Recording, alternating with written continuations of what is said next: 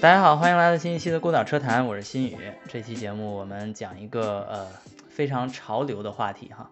就是跟电池、跟电动车相关。虽然我们《孤岛车谈》节目经常聊跟电动车呀、跟电动化呀、跟电驱系统呀相关的这些话题，但始终我们一直绕着一个 elephant in the room 啊，这个屋里的大象去聊，就是我们几乎没有聊过电池和电池的生产。主要的原因就是我认为电池不是汽车，我始终觉得电池跟汽车业是没有关系的，无论是它的生产制造的工艺啊，还是就是它的技术进步的这种方式和手段啊，它跟汽车产业就是没有关系。但是为什么说它是房子里的大象呢？就因为如果你去看一个电动车的成本分布的话。嗯，它跟内燃机车有一个巨大的分水岭，就是它的单一部件的成本占比是极高的，就是这个电池的成本占比是极高的。在一个大车上可能会到百分之三十多，那个小车上有可能到百分之五十，因为小车更各种东西都更少一些，更轻一些，更便宜一些。所以总的来说呢，它的占比是远高于传统意义上的内燃机时代的内燃机和变速箱的。所以这里就是牵涉到一个问题，就是谁掌握了电池的生产，谁才能真正掌握一个汽车的，无论是加工制造啊、技术研发呀，还甚至就是卖出去之后能够获得一定的利润，你才能掌握这些。换句话说，如果你的电池不在你自己手里的话，你甚至没有造车的可能性啊，所以这是一个很严重的问题。所以呢，我就心中一直对这个，因为我来欧洲四年了嘛，是对欧洲造电动车这件事呢，就始终有一定的怀疑。然后最近我不该再怀疑了，因为最近有一个非常非常重要的新闻，就是在二零二三年二月十四号情人节那天，欧洲议会在斯特拉斯堡以三百四十票赞成、二百七十九票反对和二十一票弃权的投票结果。通过了欧委会和欧洲理事会达成的叫《二零三五年欧洲新售燃油车和小货车零排放协议》。按照这个规划呀，截止到二零三零年，家用轿车碳排放量将减少百分之五十五，货车的碳排放量减少百分之五十，而到二零三五年，也就是五年之后，所有上市的汽车和货车的二氧化碳排放量。必须降到零，也就是说，未来汽油、柴油、油电混合动力、插电混合动力、增程车，所有这些车，从二零三五年开始就无法在欧盟成员国上市了。而我现在在的英国虽然不属于欧盟，但是我相信到那时候也差不太多了，因为英国它自己的体量太小，所以通常这些法规即使脱欧以后，还是都跟着欧盟走。所以这就一个很危险的信号了，就无论你做不做到，呃，有利润的、有产能的去生产电动车，到二零三五年，也就是从二零二三年现在，未来的十二年之后，你都必须要生产电动车，而且你只能生产电动车。当然，你也可以生产氢燃料电池车，就是零排放的车嘛。但是很显然，氢燃料电池车这个它的路线、它的技术能力。目前看起来还不如纯电车，呃，更成熟。所以我就一直在思考这个问题，就是到底这事儿靠不靠谱？如果不靠谱的话，欧洲该怎么办？就如果你没有电动车，你又该怎么消费汽车呢？那如果你不能消费汽车，那你这个人还怎么生活呢？对吧？呃，物料该怎么运输呢？所以我就一直想找一个这方面的专家，最近终于让我找到这个人了。那么现在就有请我这期节目的嘉宾刘子达，子达你好。呃，你好，新宇，你好，听众朋友，呃，很高兴能接受这次邀请来讨论这个话题，我觉得也非常有意思。呃，我就先自我介绍一下吧，简单的。嗯。呃，我叫子达，我是也是在德国留学读书，啊，学习车辆工程专业，然后毕业之后也在呃整主机厂参与过这个轿车的白车身生产。和卡车的总装规划，嗯，嗯，到后来就在一九年的时候进入一家电池厂，呃从事这个电池的生产规划相关工作啊，包括建厂。嗯，二零二一年的时候加入了一家德国斯图加特的呃技术咨询公司啊，现在在从事新能源的工业化的咨询相关业务。所以听上去你的这个经历哈，我觉得你还是很勇敢的，因为你也是汽车工程这个专业的，就是也就是说你在进入这个行业之前，你也是汽车行业的人，结果你就进了另一个行业。呃，对。这个话题放在三年前来说是的，放在今天来谈的话，它就是一个行业了。对对对，是这样是这样，就是因为因为毕竟我我觉得咱俩应该属于差不多年龄啊，就是我真正了解到电动车是在二零一二年的时候，就是我当时我参加了一个叫 Eco Car 的美国的一个大学生参加，把一个车变成一个低排放车，还不是零排放车，就节油车的一个项目，然后当时第一次接触了跟电。电驱电池相关的，呃，工业上的一些应用吧，就是，但是那是完全前瞻的，就是给学生一个实践的机会，并不是真正的去量产一个电动车，所以那时候我才意识到，就是电动化这件事儿，就是还不是纯电化，就电动化这件事应该是未来的走向，那是二零一二零一二年，但是在那之后，我依旧从来没有想过电池生产。呃，会成为我的同事或者同行的人做的事情，就这件事，我始终就一直觉得他们是供应商，他们是另一个行业的供应商，所以从来没有想过，就是我们自己汽车学汽车的人或者学机械的人去从事做电池生产的这个工作，然后以及有一天会有一个巨无霸式的电池巨擘成为我们行业的领军人物，成为我们。A 股的老大，一度还登上了华人首富。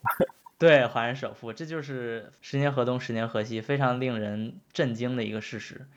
所以回到你的经历哈，就是你其实，在传统汽车行业里也做过，就是在卡车的生产这块也做过，但是很快就进入了电池行业。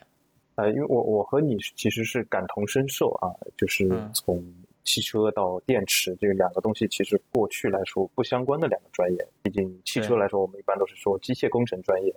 电池一般都是说电子或者是化学专业。对，包括我刚开始在读书的时候，斯图加特大学车辆工程，它全称叫车辆车呃车辆工程与发动机专业。嗯，这就体现的很明显了。对对对，现在就叫做车辆工程与传动系统，所以说是把电驱也加入了进去，就。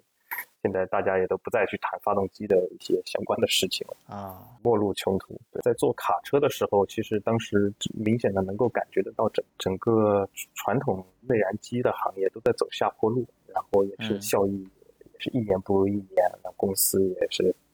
呃采取了一些节流的一些项目啊，停止新员工的招聘，然后呃自愿性的裁员啊等，就刚好机缘巧合吧，也是有这个机会呃就。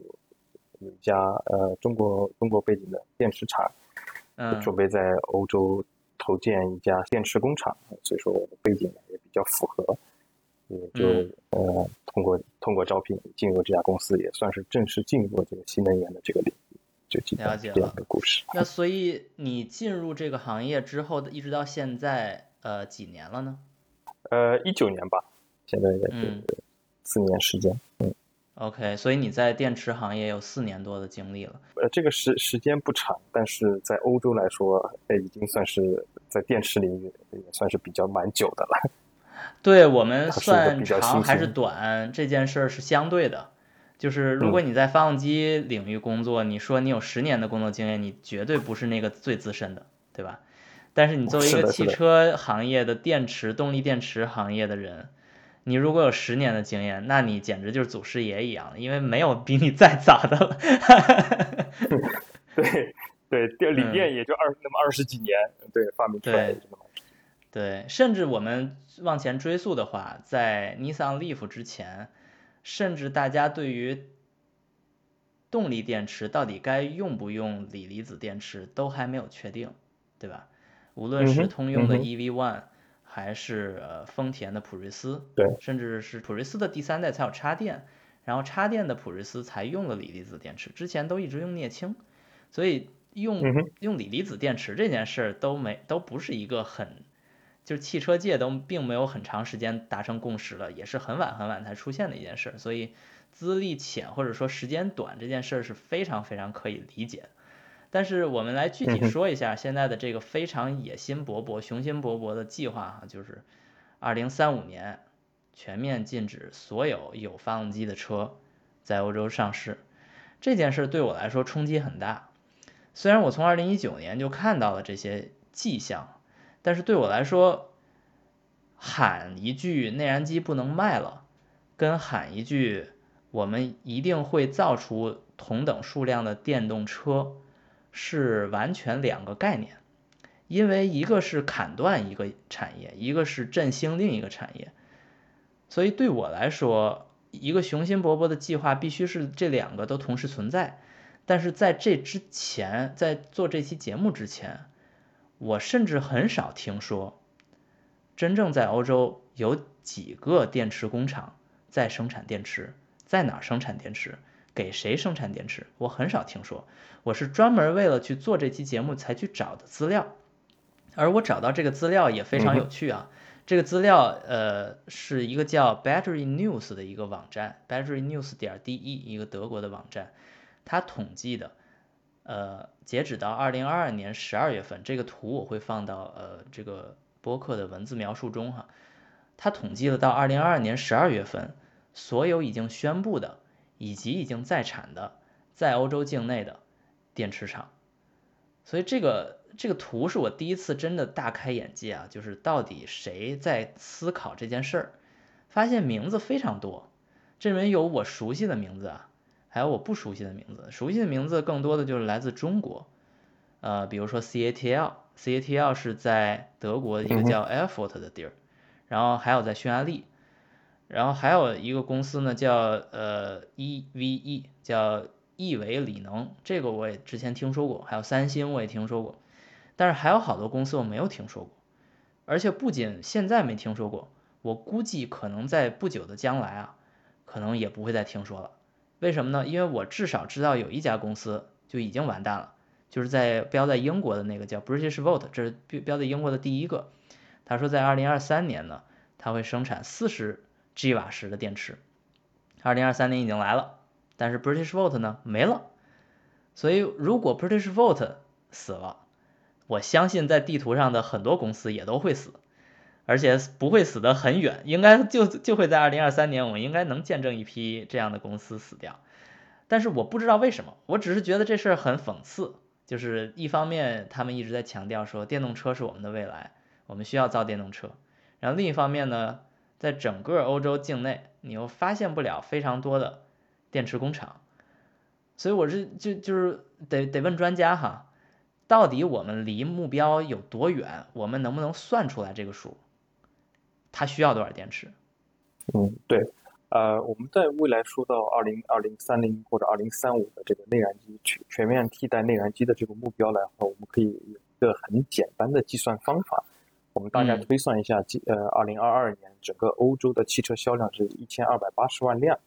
嗯，如果说呃，在未来二零三五年的时候，呃，销量不变。啊，但是这些车全部转变成了呃汽呃电动汽车的销量的话，对，然后平均每辆车如果假设装了一个五十度的电池包，那我们总共是需要六百四十个 g 瓦时的电。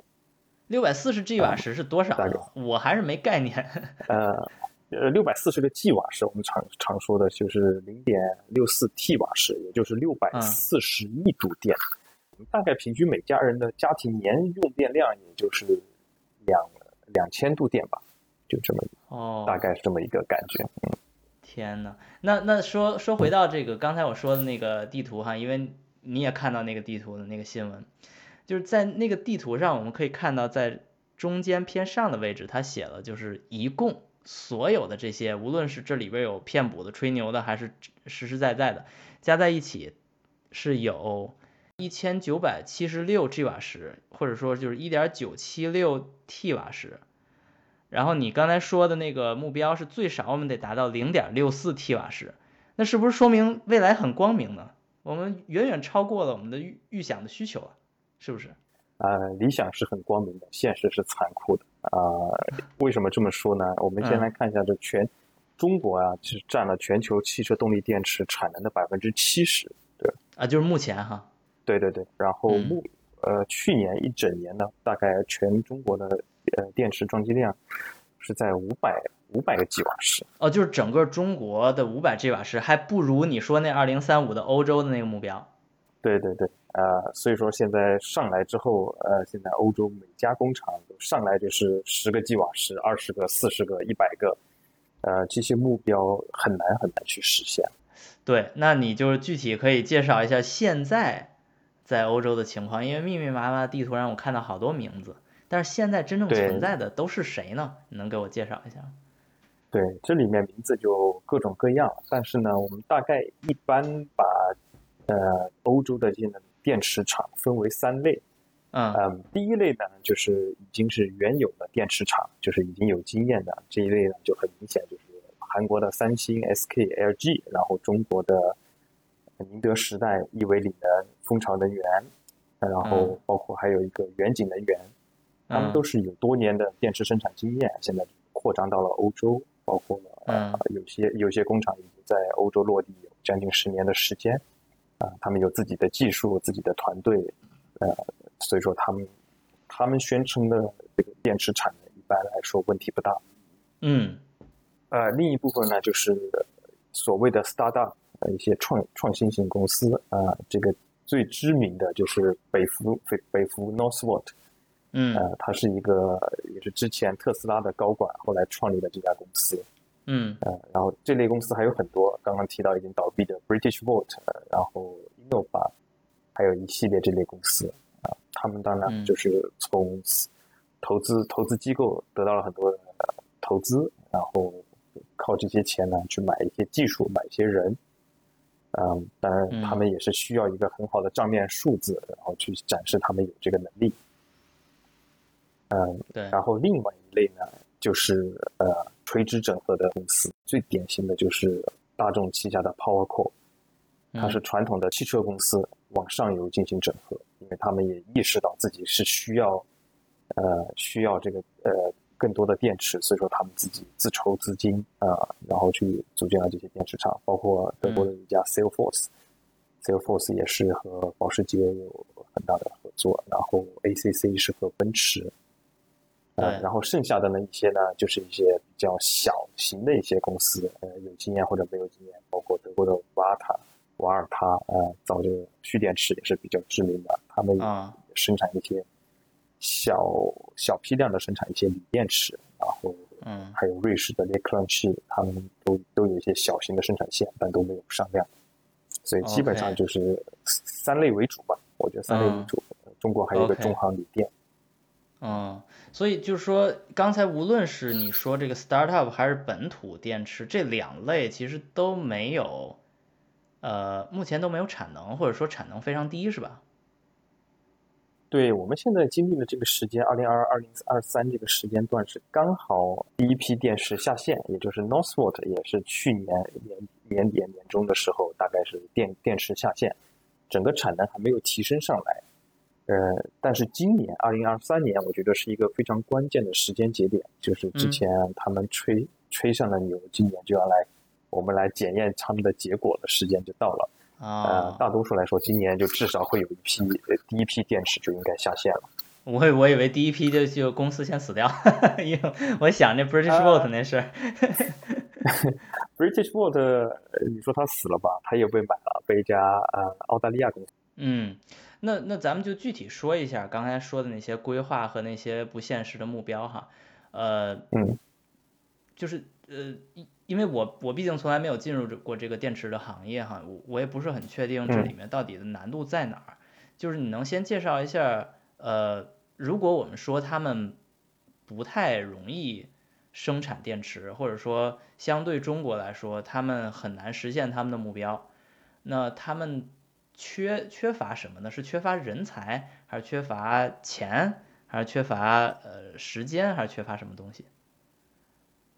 啊，对，这个我觉得可以一个一个的来聊。第一，我觉得很多的公司把低估了这整个电池的一个生产的难度和技术。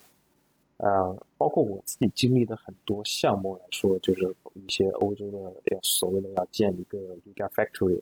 找到我们啊，上来就说我要建一个十个 G 瓦时的工厂，嗯，来帮我规划一个工厂吧。嗯，呃呃，但我的问题就是，呃，你的电池设计呢，长什么样？呃，这个问题问回去，他都没有一个答案。他觉得电池好像就是一个一个圆柱形的。一个标准的产品其实不是这样的，就是每第一，这个电池是跨学科的一个产物，嗯，它是涉及化学、物理啊、电化学一一系列一系列东西，而且是需要很多工业经验的一个产物。嗯，所以说我们想一时短时间内把这个东西给提升上去是很很难的，呃，所以说第一，从这个电池设计角度上就决定了它第一需要一些更多的人。去参与这个过程，一些有经验的人，啊，第二也是需要很多设计经验。然后从呃从生产的角度来说，呃，它难有很多很多关键的问题。第一，原材料，电池的原材料是占了一个成本的大头。嗯，呃，所以说我们现在知道，呃，一个汽车，你刚才也提到，大概占了整车成本的百分之四十。对。然后光是电池的正负极材料。占了整个电池的大概占了现在百分之五十左右吧，所以说呃，光是光是正负极材料还不谈其他的，所以说整个电池的材料也占了电池成本的大大头。哦，那那听上去你说如果说正负极材料的这个成本就这么高的话，那这东西是一个很薄利的产业。对，你在过去可能他说是一个很挣钱的一个行业，可能你看十年前七或者说七八年前的那个时代的年报，它的毛利率非常高，我记得没错的话可以达到百分之四十。但如果你今天再去看一下这些上市公司电池企业上市公司的年报，那那不亏本就已经是可能是一个不错不错的一个局面了。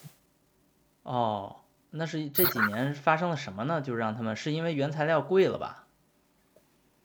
呃，我觉得一方面当然是因为原材料成本的上升啊，另一个方面就是竞争的加剧。竞争加剧。中国的，嗯，对，就可能十年前大家可能你想买个电池也只能去宁德时代，或者是其他几家厂。但你今天来看，很多呃二线厂商的产能也提升上来了，而且它的产品性能也也不一定比比一线厂商能做到哪去。嗯。主要是这两点的原因。OK，那所以说，如果中国一直在做这件事，因为我很确定哈，在电动车领域，中国走的是比欧洲要早，而且更坚决的。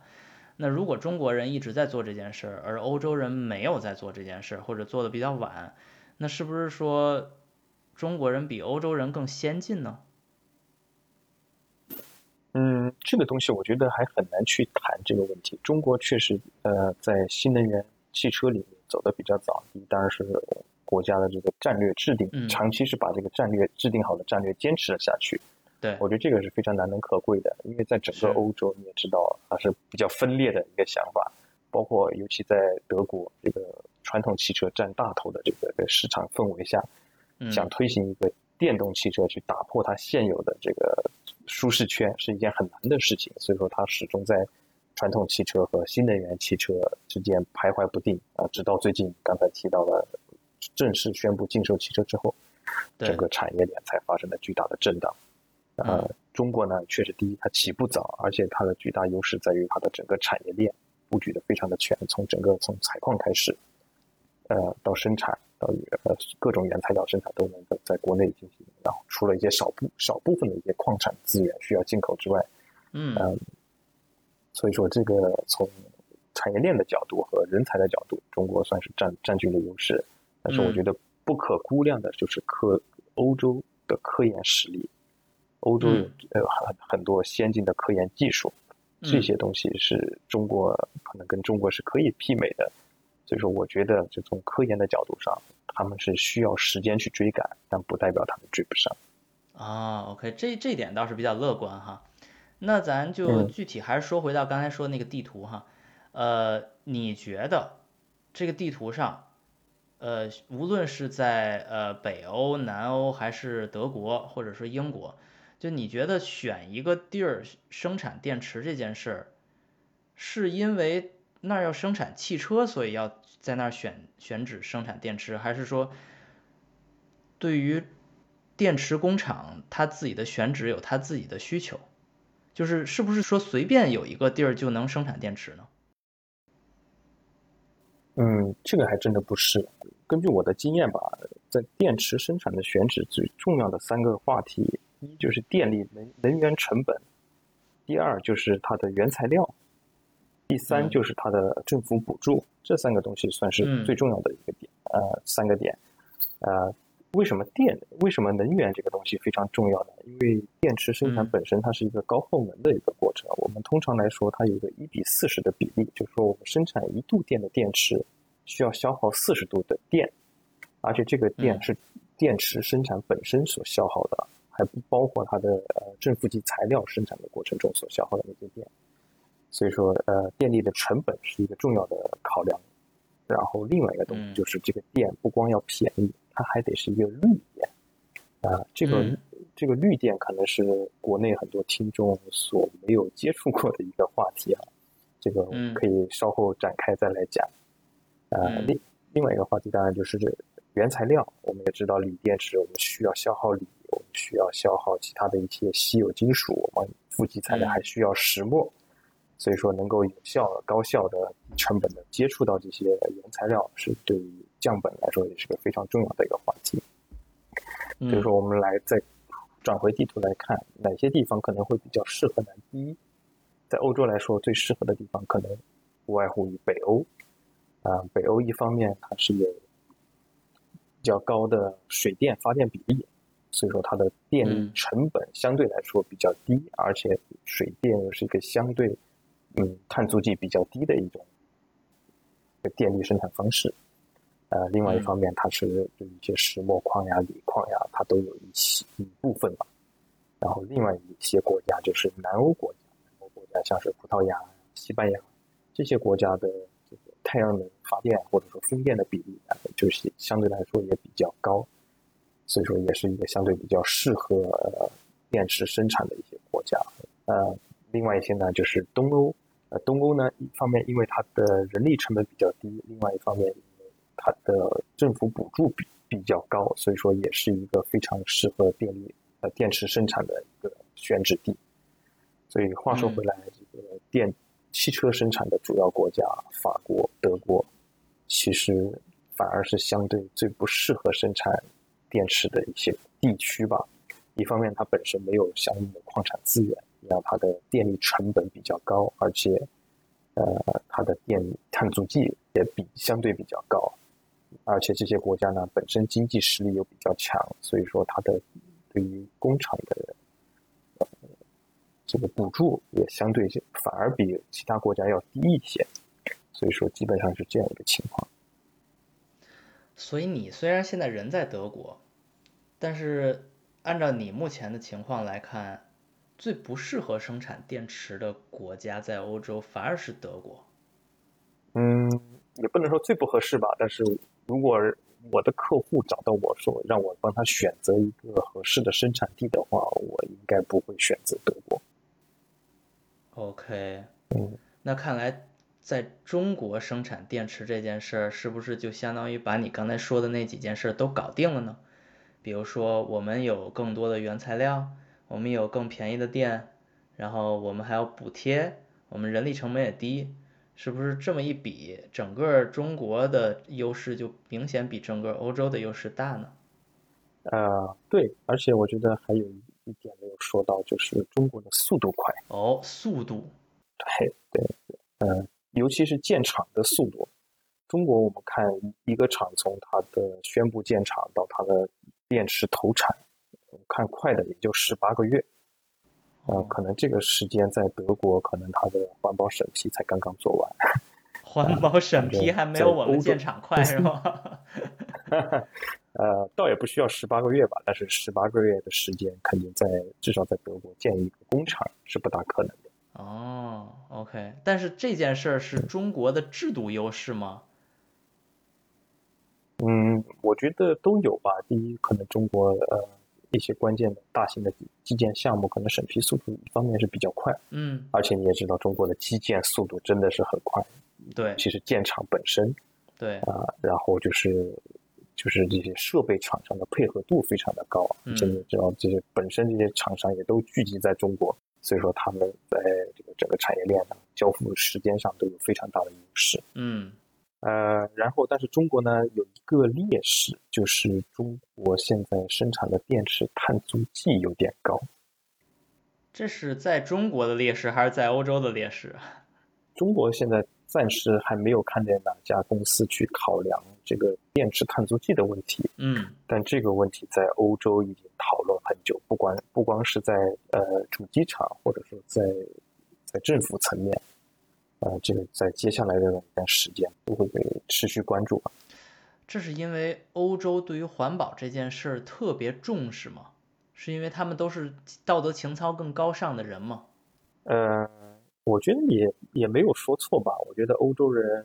我们是有时候是开玩笑也会说，有时候你吃饱填饱了肚子，才会去想一些更高尚的事情。啊，我觉得欧洲现在是处于呃肚子是填饱了，所以他们会想一些更关注于世界、更关注于地球或者关注于人本身的一些想法。我觉得我之前也听你的节目也谈到说，沃尔沃的一些关注于环保的一些理念，我觉得对这些很多东西都都在欧洲人的大脑里有一部分是根深蒂固。对，我特别想强调这件事儿，就是去年十二月份的时候，我去了一趟瑞典沃尔沃，那次的呃一个很重要的元素就是关于他们的可持续发展报告这个的陈述，呃，给我很深的印象。因为虽然我知道欧洲有很多环保人士，我知道他们经常要搞一些这种呃这种在游行啊，或者说是在法规上做一些比较先进的尝试啊，对吧？这件事儿如果它能拯救地球，对吧？如果它能保护环境，呃无论我是中国人还是欧洲人，我都举双手赞成，对吧？因为它保护的是我们整个地球嘛，地球是所有人的家园嘛，这件事儿我完全支持。但是真正落实到行动上，为什么它给我很深刻的印象呢？因为沃尔沃是一个豪华品牌，豪华品牌的元素是什么呢？如果我买一辆豪华车和买一辆普通廉价车，那我希望豪华车是有真皮座椅的，对吧？我希望它是这个门一关上那种感觉咚的一声，对吧？那个很深沉的那种声音我希望它动力强，对吧？我希望它能够给我更多更丰富的那些功能，比如说它大灯能照得更远呀，或者说它有更好的这个储物空间呀，然后做成舒适性更好，这些都是作为一个豪华品牌的元素。但是不，在过去六七十年之间，沃尔沃一直在宣传的是安全，这件事就已经很特立独行了。就是豪华车一定要安全吗？其实不是所有豪华品牌都在坚持这个理念的，但是他就一直在坚持。然后他从大概二零一九、二零二零年开始吧，这个我具体不是很精确哈，他们开始宣传一个新的理念，叫环保或者叫可持续发展，是一种新的豪华。哎，这就特别神奇了。怎么可能你进入这个车之后，人家告诉你某些东西是环保材料，它就豪华了呢？这件事很说不通，尤其是在中国消费语境中，绝对说不通。就中国人，你要跟他说这个环保材料，因为它环保了，所以我不能给你真皮，那中国人肯定不开心，对吧？我多花钱了，然后你还不给我真皮，这件事是很难理解的。但是这是沃尔沃现在开始坚持甚至崇尚的。然后说到这些，我觉得如果都还好的话，就是消费者来说，那反正你至少有皮子嘛，对吧？然后他现在跟你说，我的零部件是百分之多少是回收的，就比如说我现在装到这个车上，它的水泵，他给我们展示两个水泵，一个是老的，一个是新的。他跟我说，用了我们的新的这种生产水泵的技术，我们可以保证有百分之多少的水泵是可以回收再利用的。哦，合着我买一新车，我你还给我装一旧水泵。然后你还跟我说这是豪华车，这就很难理解，对不对？这就非常难理解。然后最不可思议的就是它的电动化，电动化当然好了，电动化比如说电动车加速快，对吧？你可以宣传一下这个，或者电动车零排放。结果连电动车零排放这件事他都没说，他说的是电动车也有排放，他就把你刚才说的话说了一遍。他说生产电池是非常耗能的，然后他把电动车生产电池这件事儿。掰开揉碎告诉我们在哪一个工序花了多少电，用了多少碳，排了多少碳。所以在它的那个四个柱状图里边，啊，一个是纯油车，然后一个是充全球平均电的电动车，一个是充二十八国欧盟平均电的电动车，一个是充纯风电的电动车。它画了四个柱状图，然后它告诉我们哪个车在二十万公里的使用寿命周期中耗了多少碳，对吧？所以你你买电动车之后充了不同的电，省了多少碳？然后他说，我们沃尔沃也没法保证你充的一定是干净的电，但是我们尽量削减我们在生产电动车过程中消耗的电，啊，尽量削减。他也不会在那个柱状图上说我们电动车生产耗能是零零碳，他也没那么说。所以这就特别震撼我，那一刻特别震撼我，因为哪怕到现在哈，就是刚才我说的那个欧盟呃欧盟议会通过的那个法规哈。他都认为电动车是零碳的，就是在他们的语境下，他们认为电动车是零碳的。而沃尔沃作为一家车企，它不仅不利用这个政治漏洞，它反而反过来告诉你，我们不是零碳，这就特别耿直了，对吧？对我来说，吹个牛太简单了，对对对吧？电动车零碳排放，如果我说了这句话，还有谁说我不对吗？但是我车企自己告诉你自己说不是，哎，我电动车还真就不是零碳。他写在报告上，他甚至要告诉你他花了多少碳。对，如果他这么做，其他公司都不这么做，那对他来说就是一个极大的呃劣势。但是如果他这么做了，别人也这么做了，这时候我就要重新思考这个问题。而我当时发现了，除了沃尔沃这么做以外，大众也这么做了。所以我当时就意识到，哦，不是因为啊那个瑞典有 Greta，所以沃尔沃必须这么做。哎，德国没有 Greta，德国也这么做，对吧？大众也这么做，然后宝马、奔驰后来我也找到了，他们也都有这份报告，他们这个报告的名字叫全生命周期分析。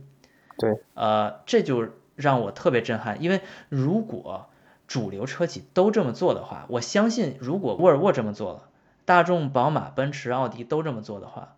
那我就不信那标致、雪铁龙它就不这么做，那菲亚特就不这么做，它都在这个圈子里，它肯定都会这么做的。因为大家都属于欧盟嘛，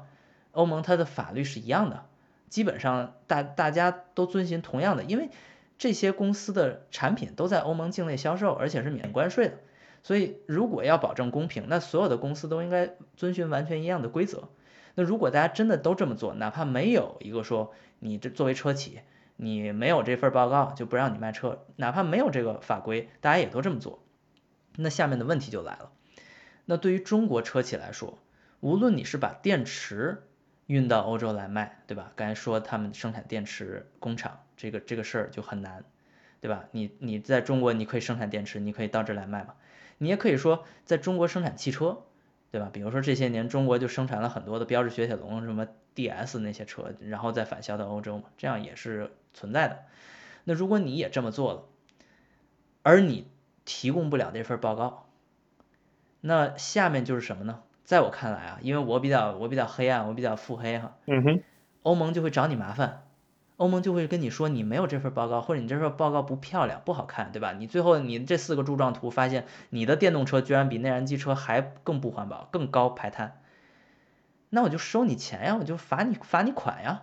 对吧？这是我的想法哈，所以我就想跟你这儿确认一下这件事哈。就你觉得对于中国车企或者中国电池工厂来说，会不会面临这个压力？嗯，是幸运。你刚刚谈到这个很多话题，我可能要稍微梳理一下。第一，我很赞同你的这个点啊，包括这个回收，这是客用户的使用习惯确实千差万别。你在中国，你要是用一个之前有很多汽车公司用这个回收棉去做这个消音材料，然后中国用户发现之后大骂是黑心棉，这个东西。呃。你让你让很多很多想去做环保的，你也不敢去做环保啊。对这个每个每个地区客户的价值观也不一样。然后你提到这个呃可持续发展报告，这个确实我有时候也会去读一读。呃，很多公司大的欧洲 OEM 它都有，它不是呃 sustainability report 不是一个法律强制的，这是每家公司自愿发布的一个东西。啊，但现在很多公司愿意去做这个事情，因为他们也发现，至少在欧洲范围内的用户，更加关注于这个点了，他们反而会对你使用一个真皮的座椅，他们会感到反感。包括你现在去买，对你去吃冰淇淋，你现在的话很多他们都会去找一些呃不含有呃牛奶成分的一些产品啊，他们觉得呃我少使用一些。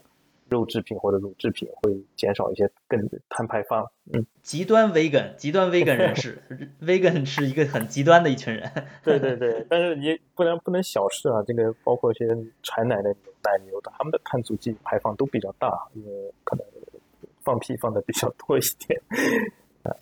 呃，然后是的，这也是另外一个话题，就是说这个世界上没有什么是零碳排放的，基本上是没有的。你就算去看所谓的风能。去看太阳能，去看水能，看它的整个全生命周期，就是刚刚提到那个 LCA，呃，Life Cycle Assessment，它都是有碳足迹的，因为它的太阳能电池板、它的风电电机生产、维护、使用过程中都会产生呃，都会耗电，或者是原材料都会有一个碳排放，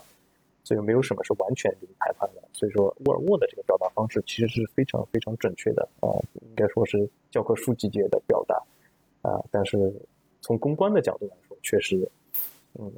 看他们这个每家公司的想法是不一样的。呃，刚刚也提到，就说是否这未来会成为一个中国至少说电动电池进入欧洲的一个门槛？嗯，我觉得是有可能的。嗯，怎么说？呃，就如果说不管说欧盟或者其他国家出于什么动机想去卡中国的这个动力电池出口。二氧化碳碳足迹绝对是最简单、最容易被接受的一个方式，因为你刚才也提到，不管是呃欧洲的整个燃油车禁售，还是其他的一些环保的相关话题，都是源自于欧洲的一个法规，叫 European Green Deal Fit for Fifty Five。这个欧盟也是说，二零三零年要把碳足迹、碳排放减少百分之五十五。这个和中国提到的这个双碳，二零三零年碳达峰啊，二零二零六零年的碳呃零排放，这个其实是相对应的。所以说这里面衍生出了欧洲的一系列的话题，包括这个燃油车禁售啊，包括这个电池护照，一系列所有的东西。然后欧洲现在也在讨论这个碳边界、碳呃碳关税的问题。所以说，如果说他想呃去卡中国的一个电池的出口，这绝对是最简单、最容易被人接受的一种方式，而且这个东西是可以被计算的。而且中国在这方面是有劣势，因为中国现在没有建立一个完善的呃核查体系，我们是很难去证明这个电池的碳足迹排放究竟在什么样的一个水平。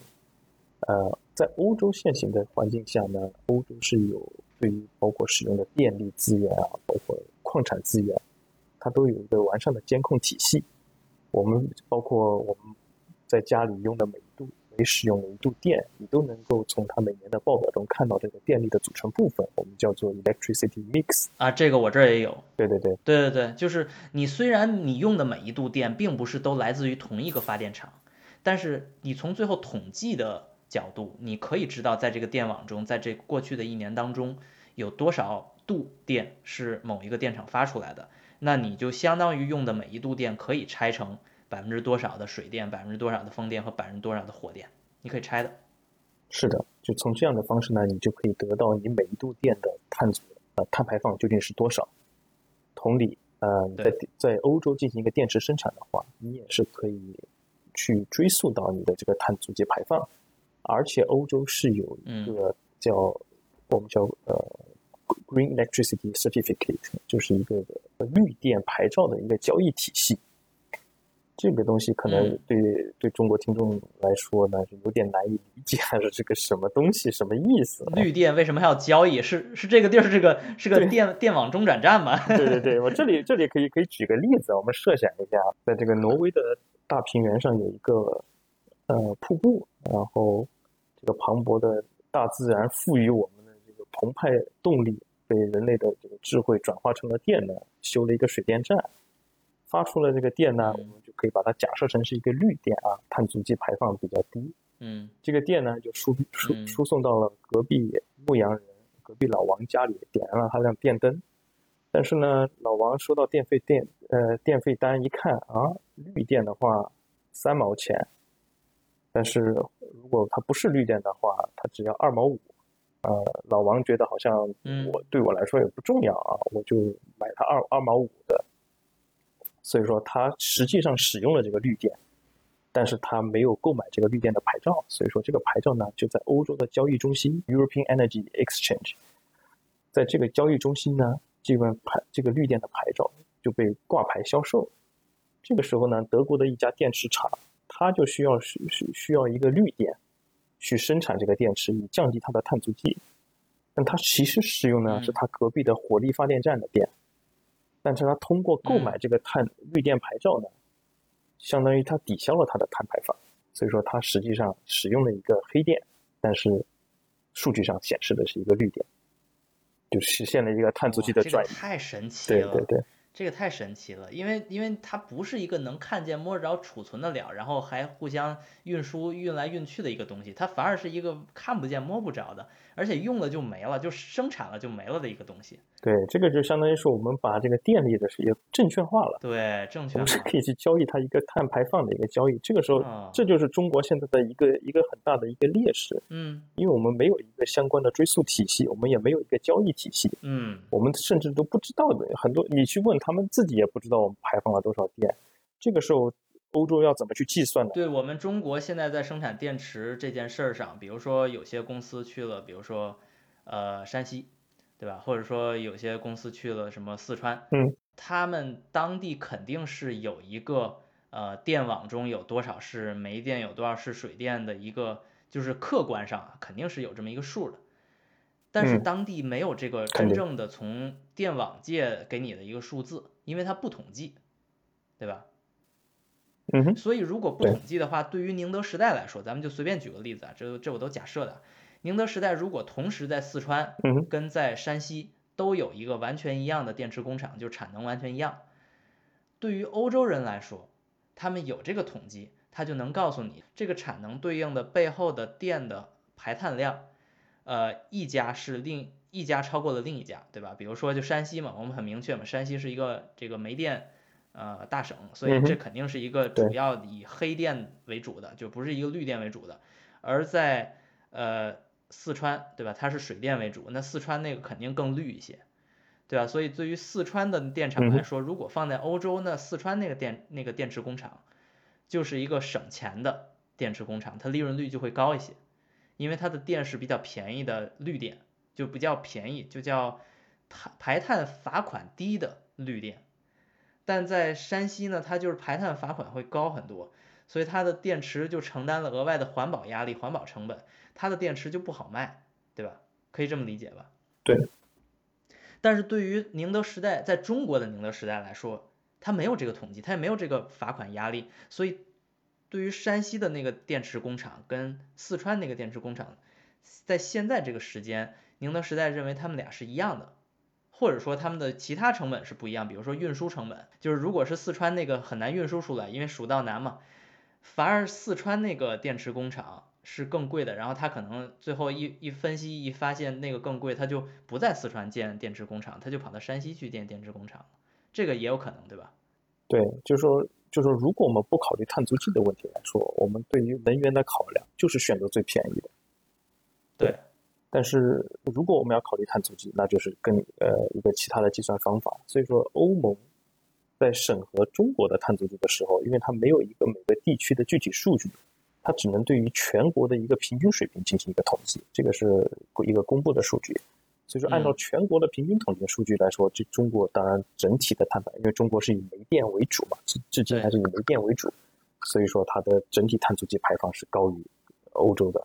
这个是一个比较大的硬伤啊。或者说，如果我们去看的话，中国其实虽然呃电力其实是个垄断企业。所以它去统计这些数据是非常简单的，呃，我们最多来说现在只能统计到南中国，还到中国南部，我估计是讲的是南方电网的一个数据和中国国电的一个数据，所以我们现在只只在中国来说只有两个电力统计数据，所以说我们现在很难做到，即便你在四川建厂用了它的丰富的水电资源，低碳低碳排放，你也很难去证明这一切，所以说这里就需要呃中国去。建立一个电力的统计数据体系。嗯，OK，那咱们说了一个中国的劣势哈，咱们再说说中国的优势。就是虽然我们环保不环保这件事儿，我们并没有统计，或者说我们并没有在乎，但是我相信做电池厂应该不只是跟环保相关，对吧？就是它还有一些其他相关的因素，比如说刚才我们说的，呃，除了这个电的来源以外，哈，还有这个呃矿的来源，还有人的技术。那我就想听听你说有没有中国比欧洲强的地儿？那剩下的基本上都比欧洲强吧，我个人觉得 是吧？那你可以随便先说一说你觉得比较重要的。那当然，我觉得都可以说一说。第一，当然矿产资源这个，我觉得在很多节目上大家也都聊过了啊，各种的矿，中国除了钴矿的没有什么分布之外，其他的矿基本上。呃，当然，锂矿现在也是进口的比较多，剩下的一些稀土资源啊、石墨啊，这些都是可以自呃，相当于可以自给自足吧。嗯，就是包括整个上下游产业链、化学体系，什么呃隔膜呀、电解液，这些都是可以自己生产的啊。这样而且我们的价格也会更便宜啊。嗯，生产技术也相对来说比较先进，除了少部分的产品之外，所以说这方面都是有很大的优势啊。我们的供应链。不会不容易被卡脖子吧？哎，这个也挺重要的哈，能源安全。这个当然是很重要的，因为这个原材料的安全，这也是为什么欧洲一定要强调自己生产电池，就是因为呃前前几年这个芯片危机一搞，然后电池危机一搞，没有芯片，没有电池，车都造不出来，这是这才是真的是给了欧洲人很大的一个冲击，他们才发现原来我们在这么多的产品上面都都被其他国家卡了脖子。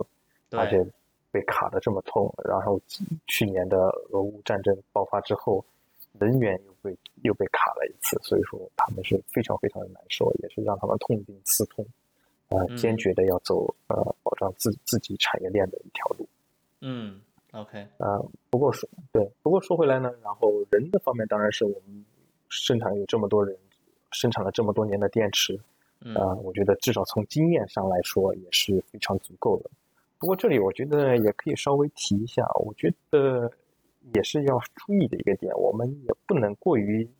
骄傲和自满。我觉得欧洲人他也不傻，而且他的我刚才也提到，他的科研实力其实也是很强的。嗯，包括在生生产设备啊，包括生产化学体系，在这些基础研究上，他其实是非常有非常非常强的科研实力的。嗯，当然他也知道现在他们呃追赶中国的这个步伐，呃，即便很快。也需要很长的一段时间去追得上，因为中国，我刚才也提到，中国的速度本身也很快。当他我们对，当他们现在在做三元电池的时候，我们在做磷酸铁锂；当他们在做磷酸铁锂，我们已经开始做磷酸锰铁锂。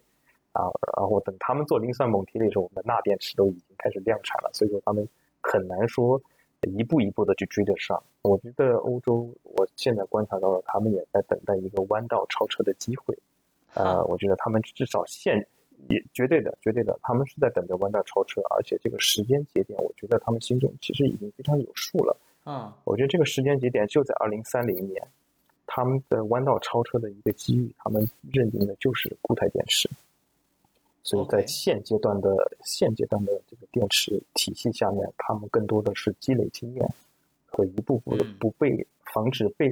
呃距离被拉开。所以说，我觉得。还是要不要？还是得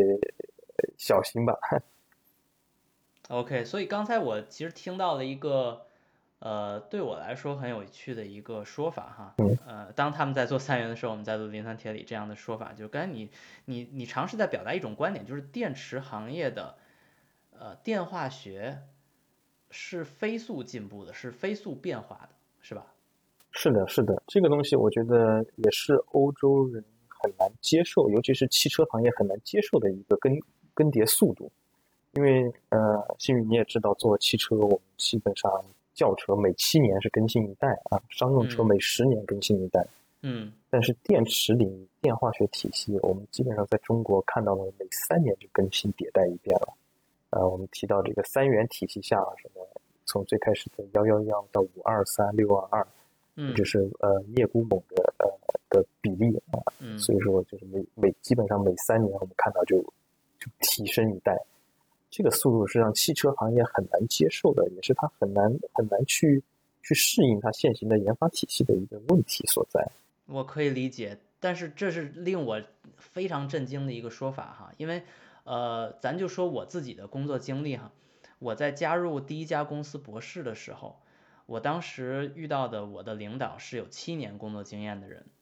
OK，我觉得七年工作经验呢不少，但是也没有那么多。为什么呢？因为我后来意识到，在博士总部在德国，有跟我做同样职位的人，可能都已经有十年、十十五年甚至二十年的工作经验。当然他们是专家了，但是他们也没有当领导，对吧？就是这么个事儿。就是说，很多的在德国传统汽车行业工作的，比如说像我是做制动系统的，之前做制动系统的，或者说你做其他的底盘件，或者是发动机方面的。你当一个专家，至少得个十几年工作经验，这是最少的。然后还有更多的人是可能在一个岗位上干一干就二三十年。这其实我们作为汽车行业的人来说是司空见惯，而且非常能够用一种平静的态度对待这件事，因为这就是我们传统意义上说的文化底蕴，或者叫汽车文化底蕴，或者叫汽车技术底蕴。它就凝结在每一个人的人生当中，就它并不是看不见摸不到的，它可以看见可以摸到。你只要认识的那些人，你跟他们聊天，你你意识到他过去的二三十年都一直在做一样的东西，在逐渐的精进，你就知道德国这个国家或者就是以汽车工业为首的这这个大工业体系下的那些人都是怎么生活的，我们就可以知道这件事。所以当你说三年就一变的时候，他给我的冲击是说，不仅仅是你说的现在你要建一个厂，你对它的厂房设备要调试，或者甚至拆了重盖，而且是每一个活生生的人，因为活生生的人不可能因为你技术要迭代了，他就要死掉，对吧？人不可能说因为干了三年技术升级他就死了，没有任何一个人因为柴油门事件而判死刑，对吧？嗯，也不会因为柴油机、汽油机被淘汰。人就必须原地自尽，不可能的。人必须要继续从一一个工作到下一个工作，从一个倒闭的公司到下一个成立的公司，大家都是这样生活的。所以这时候突然的一个你对我的一个震撼，刚才你说的那句话，就让我觉得，那如果这个产业是这样工作的，那人的生活工作状态整个就变了。就是对于欧洲人来说，那个相对于比较专注或者说。比较清闲的日子就不可能再再有了，因为一旦大家都进入这个行业了，那你就是跟中国就卷吧，是不是？是不是可以这么理解？说回来，其实就是太卷。欧洲的这个传统汽车研发体系其实是非常完善的，它每一步该做什么啊，quality gate 几到几制，这都是都是制定好的，而且时间节点也非常明确。但现在他们没法用这个传统的体系去适应这个电池的研发速度。而且我们谈到这个卷，刚刚还说的只是化学体系上的卷，现在中国中国电池厂它已经卷到电池结构、电池应用各种各样的卷。你看这个前几年比亚迪搞了刀片电池，宁德时代搞个麒麟电池，福能搞个 SPS，然后蜂巢又搞了一个龙鳞甲电池，都已经有时候你不每天跟着看这些新闻，你都不知道在他们在说什么。这些东西你让欧洲人就很难去接受的，这这这什么东西都换着花样跟你玩，对吧？翻译翻译都想不出来该用什么英文。对啊，龙龙鳞甲叫什么？龙，它还真有龙鳞甲叫 Dragon Armor，我都不知道还有这个东西，对吧？呃，麒麟倒好，麒麟就叫麒麟。呃，这个这个呃英语都不够用的，对你都不知道该该怎么和欧洲客户去讲这是个什么东西，对吧？然后。然后商业模式上也在卷啊，什么换电对吧？换电巧克力电池，我也听说过这个东西。嗯，对啊，这种东西，而且而且是一家电池厂在做这些事情，欧洲人是很难接受的一件事。情不搞自己的老本行，你去碰别人的这块蛋糕干嘛？对吧？所以说这个东西是的，是的，对，就是而且而且像宁德时代现在又开始搞呃滑板底盘。啊，这些东西真的是动了，真的是动了传统汽车厂的一块巨大的蛋糕，所以说真的是很难去卷赢中国企业。从电化学体系、结构体系到各种各样。所以今天，哎呀，今天跟子达聊这些话题哈，非常触目惊心哈，我已经不能叫醍醐灌顶了，已经是触目惊心了。就是说，有一些可能在你们行业比较司空见惯的观点，或者你们平时的观察。在我眼中就从来没有发生过。因为我对于电动车的理解完全还存在于电池之外的事情，就是说电池我不谈，我谈别的，甚至说电池电驱我都不谈，我就谈它对底盘有什么影响这件事，因为我比较熟悉嘛，所以我会说这些东西。但是我觉得最稳定的呀，就是在电三电体系里面最稳定的应该就是电机。嗯哼，电机是不需要进化的，电机已经存在了一百多年了，电机是一个非常确定的东西。对，而且电机的转换效率已经很在一个很高的水平。对，已经在九十八了。所以你现在现在我倒能理解哈，就是因为我之前那家公司做的那个呃电池管理嘛，所以他们经常说这些事儿，就说为什么电池管理很重要，对吧？BMS 为什么这东西很重要呢？是因为电电机的效率太高了，以至于一旦车的运行方式变了。比如从一个百分之九十都在堵车的，变成一个百分之九十都在行驶的，对吧？或者说行驶的时候你是用六十还是九十去开，对吧？你一旦用了不同的方式去开车了，因为电机转换能量的效率太高了，所以你每一次呃额外增加能量，对吧？你毕竟开得快比开得慢，你就需要额外增加能量。每一次你增加额外能量消耗的时候，就是你 SOC 突然骤降的时候。对吧？但是 SOC 骤降难道是因为你估算不准吗？不是呀，就是因为你能量的转换效率太高了，所以你你显示的 SOC 真的就是在根据你当前的驾驶状态而变化的。所以这只是在猜测人的行为，在猜测开车人的行为的这件事上，呃，BMS 在逐渐的进化。当然，这跟电电动车的其他的特色，比如说，呃，它有这个电控。然后它电池是以怎样的方式放电，还有均衡这些事情肯定是有关的。但是说到底，就是它不是那个百分之三十热效率的内燃机了。百十百分之三十的热效内燃机，无论你全油门还是全不踩油门，就在那停着，你基本上很清楚百分之六十以上能量是是耗散掉的。所以你你就是算的不准，也不会准不到哪去。所以我一直没有关注过这个这个。呃，巨大的变化的电电动车里面的这个核心哈，就是电池，所以我还确实今天了解到了很多有用的知识，很有意思的知识。对，呃，这个可能可以这么说吧，可能这个年头不懂电池的汽车工程师不是一个好的汽车类博主。对你从我的角度哈，我想当博主哈，我需要了解这些东西。对对，同样的，对于对于整车厂来说，现阶段来说，不会不做电池的。整车厂，它就不是一家好的电池厂。哦，对，不做不做电池的车厂不是好电池厂，因为车厂根本就不是电池厂。但是现在车厂必须是电池厂了，是吧？对，我们现在就是可以看一下吧。你看欧洲的这几大车厂，他们每家公司走了一些很鲜明的路线。嗯，你像大众汽车，他就觉得他当然都都没有抛弃原有的这些供应链体系，但是他还是坚定要自产电池。嗯，所以说组建了 PowerCo 这家公司。嗯。呃，宝马呢也是选择了一条路，它是选择了自研电池，所以说它会有一些小的试制线，嗯，来呃保证自己有一个先进的电池研发体系，然后把这些先进的技术呢转化到一些相应的供应链上，包括宁德时代，包括亿维锂能，包括远景能源，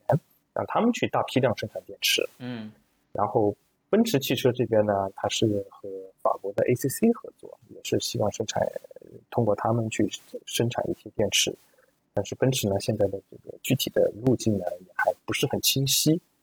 啊，特斯拉这边当然大家也都知道，除了外购之外，它也是非常坚定的自产电池。它的所谓的四六八零电池，我们是非常呃非常先进的一种全新的设计吧。所以说，我们看到各每家公司都有自选择自己的路径，但是总体来说，自产电池，我觉得可能在。至少在欧洲的汽车公司来说，还是一条主流路线。OK，那刚才说了很多话题，我再稍微总结一下。就最初我们聊的是紧迫的时刻到来了，二零三五，欧盟已经立法规定了要生产零碳排放车啊，不许生产带有内燃机的这种有有碳排放车的车，这是一个呃背景。基于这个背景呢，我们考虑到。呃，那生产一个电池或者说建一个电池工厂，呃，需要怎样的素质？啊，刚才说到了这个呃物料啊、能源呀、人才呀这些东西都说了之后呢，发现，哎，其实生产汽车的传统强国并不是适合生产电池的国家，啊，这是一个目前的现状。对。然后又基于这个呢，我们又聊了一下关于生产电池或者就是生产任何一切在欧洲环保这件事的重要性，以及 LCA 对吧？就是呃全生命周期分析这些事情的重要性。所以这件事来说呢，对中国来说是一个很重要的课题，后面肯定要攻克的。如果不攻克的话，那中国的无论是车还是电池出口到欧洲都是有问题的。然后最后呢，我们又谈了一下，除了这个以外，中国的优势是什么？那中国有很多优势，比如说人才优势啊、技术优势啊，还有我们的，对目前来说比较内卷。这内卷虽然不是个好东西，但是内卷也是个优势，因为它符合对外卷外卷符合电池这个行业目前发展的规律。而这个东西一旦蔓延到欧洲的话，那欧洲人如果卷不过中国人，那欧洲人自己自研自产自销的方式搞电池生产的这种。呃，这种逻辑，这个战略就不可行，因为你的更新频率太低了嘛。但是说到最后哈，现在我我们又说了产业链，又说了技术，又说了各大公司的计划，以及他说的那个地图，那个最有趣的地图。最后，最后子达给我们来一点结论性的东西哈，就你觉得综上所述，欧洲该怎么走，或者欧洲的胜率是怎样的，或者说我们会看到怎样的现象在欧洲发生呢？可以，我们做一个大胆的预测吧。第一，欧洲的电池厂肯定会倒一批。你之前我们看到的那个电池，呃，电池地图，对，我觉得至少倒一半吧，啊，对吧？倒一半。刚才说的近 两 T 的话，那就只剩一 T 瓦时了。呃，能 能做到一 T，都我我看我们走着看吧。好吧，你非常悲观。嗯。呃，我也不叫悲观，我这是非常现实，嘴下留情，嘴下不能不能不能砸了自己的饭碗呀！我我不能给客户说欧洲不适合，大家都跑掉了，我我我都没工作了，对吧？OK，嗯，对，呃，我觉得呃可以看，包括中国现在呃内卷的这个竞争状态也非常的激烈，像每家电池厂，不光是在降本上、技术研发上、上下游产业链的结合上。都是非常非常竞争非常非常的强，嗯，虽然说现在宁德时代、比亚迪两家公司就呃符合二八定理吧，前百分之二十公司占百分之八十的产能，嗯，但是剩下的这些公司，他们也都是竞争二线的 Tier Two 的，也是竞争非常激烈，嗯，这些这些状况在欧洲上也会得到复制。有一些厂商，我觉得像 Northvolt 这种厂商，它已经处于一个大到不能倒的地步了，嗯，对于整个瑞典，嗯，它都是属于一个标杆性的企业。至少在信心上，它是不能倒的。它只要倒了，那就整个就象征着整个欧洲的这个电池产业真的就活不下去了。所以说，呃，它会留着，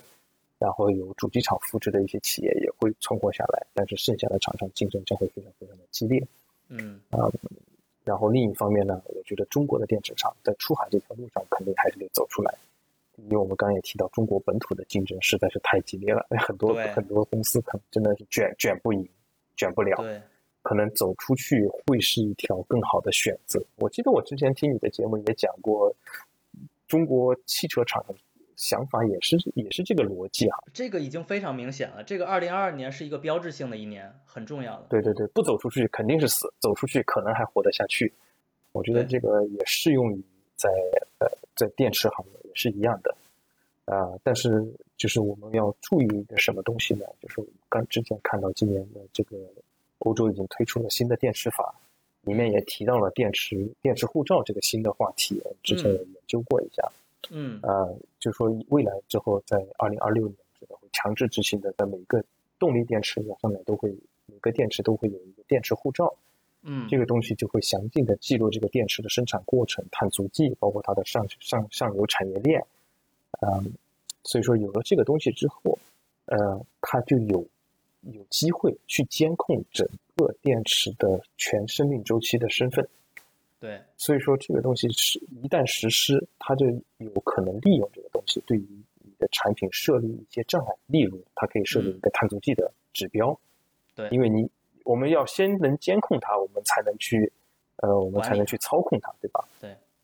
对，我们才能去管理它。所以说，呃，我们一旦的实施之后。我们知道了它的碳足迹，我们知道了它的这个上游产业链是否符合呃人权标准，我们就有可能在这上面设立一些贸易贸易屏障。对，这个东西就是所以说我们需要非常关注。呃，我们可以大胆预测，如果它二零二六年实施，可能同步的就会实施一些碳足迹，包括碳关税的一些相应的政策。一旦实施这些东西之后，中国是否还真的在至少在价格上面还有那么大的优势？我个人表示怀疑。如果说我们在二零二六年之前还没有做出相应的应对的话，这将是非常呃非常困难的一个选择吧，我觉得。不过，我觉得优势在于中国。我们说到中国的速度非常的快，如果说中国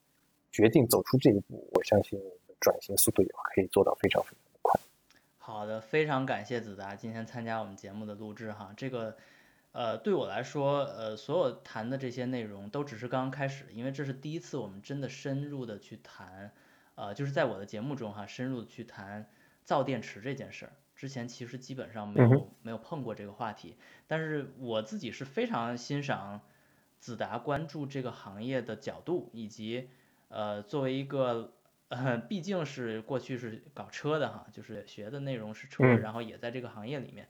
嗯，所以还是有在私下中哈，我跟子达交流也是非常的顺畅。虽然我们目前不属于一个行业哈，就是我我还是坚持这个这个说法。虽然我们 不能不不能不不认为自己是一个行业，但是我目前还是愿意坚持这个说法，这样比较比较明确我在哪儿你在哪儿，这样比较明确。但是呃后面会有更多的话题，我还是想邀请子达来这个节目来聊。呃，这里可能会涉及到电池，也可能会涉及到工厂选址啊，或者对于欧洲的汽车行业的这些这些理解啊，以及我们可以单独去挑出来，比如说有标志性意义的 Northvolt，我们都可以拿出来聊一聊。